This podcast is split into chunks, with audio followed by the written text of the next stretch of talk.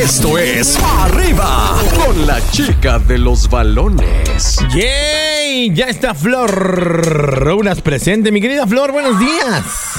Muy buen día, mi querido Coquito. Vámonos directamente con la jornada número 6. Jornada porque- fuerte por todas partes. Cuéntanos. Oye, vámonos rápidamente con la Liga MX. Tuvimos Mazatlán contra Atlas 2-0, Cholos contra Querétaro empate de 1-1, Necaxa contra Toluca también empate 3-3, pero bueno, ahí tuvieron un gol en contra. El de Necaxa la nota pues un autogol. Este Usain deberían de avisarle para quién andaba jugando, ¿verdad? Tus Chivas le ganaron a los Bravos 2-1. El vaquero Cotwell anda haciendo buena química con el Pocho Guzmán, ¿eh? Me queda bien claro. Y la verdad es que yo creo que la jornada estuvo bastante sabrosona en general.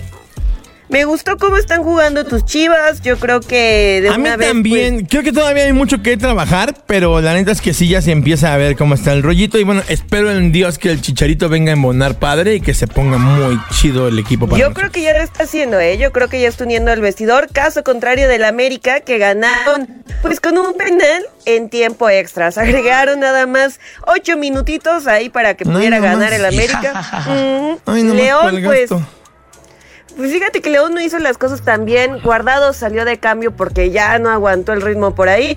Pero bueno, vamos a ver qué pasa con América. Está dando el bajón, ¿eh? Le costó trabajo el fin de semana pasado eh, Rayados. Entre semana perdió en la CONCACAF. Y ahora, pues, un triunfo pues insípido, ¿no? Mientras que Cruz Azul gana 3-0 a San Luis. Creo que están haciendo las cosas muy bien. Golazo de Antuna. Y bueno, Santos contra Tigres. Ganan los felinos 3-0.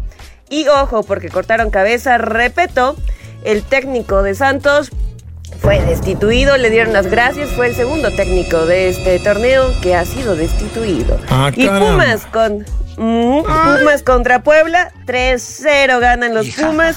Y vamos a tener partido de la jornada número 9 este miércoles, mi querido Coquita. Así es que, pues el 14 de febrero pueden ver el Atlas contra Pumas en punto de las 9 de la noche.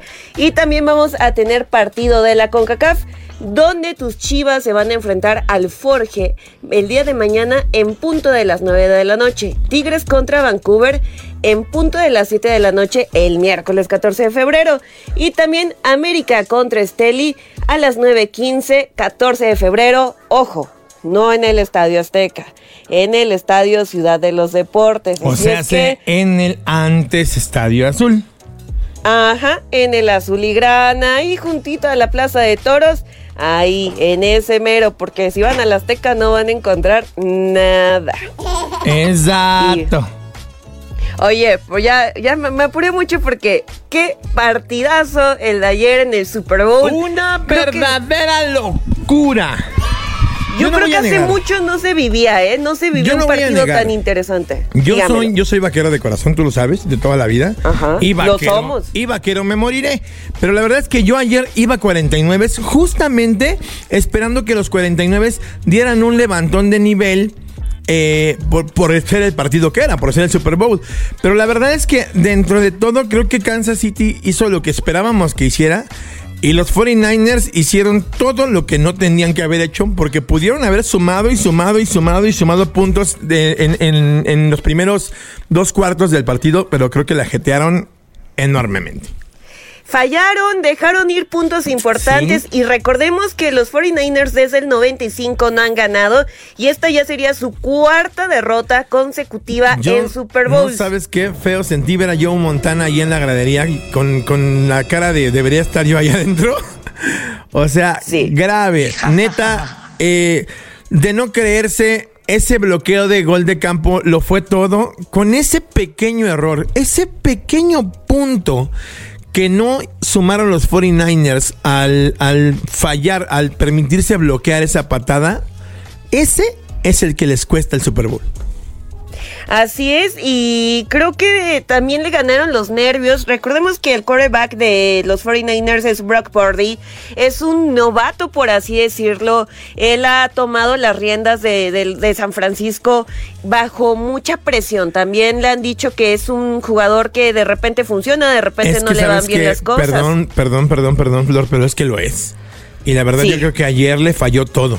Porque hubo Sí. grandes problemas. Eh, hu- hubo un par de fumbles bastante, bastante controversiales.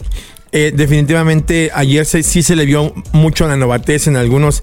eh, creo que se excedió en ir por tierra. Y los pases que intentó hacer no le fue tan bien como nos hubiera gustado a todos.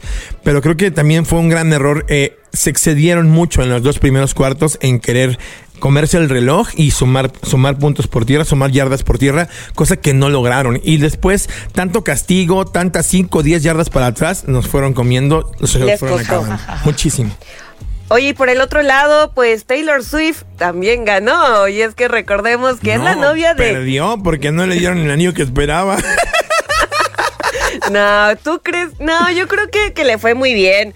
Eh, fue pues ovacionada y hasta la vimos que se andaba echando el fondo. ¿Sabes Mande. a quién le fue bien con Taylor Swift? ¿Con, ¿A quién? A la NFL. Porque Ah, claro, por la supuesto. franquicia de, de Kansas City subió 300 millones de dólares más solamente por este noviazgo. Atención, no sé si, si, si lo capitalicen ellos, pero es real.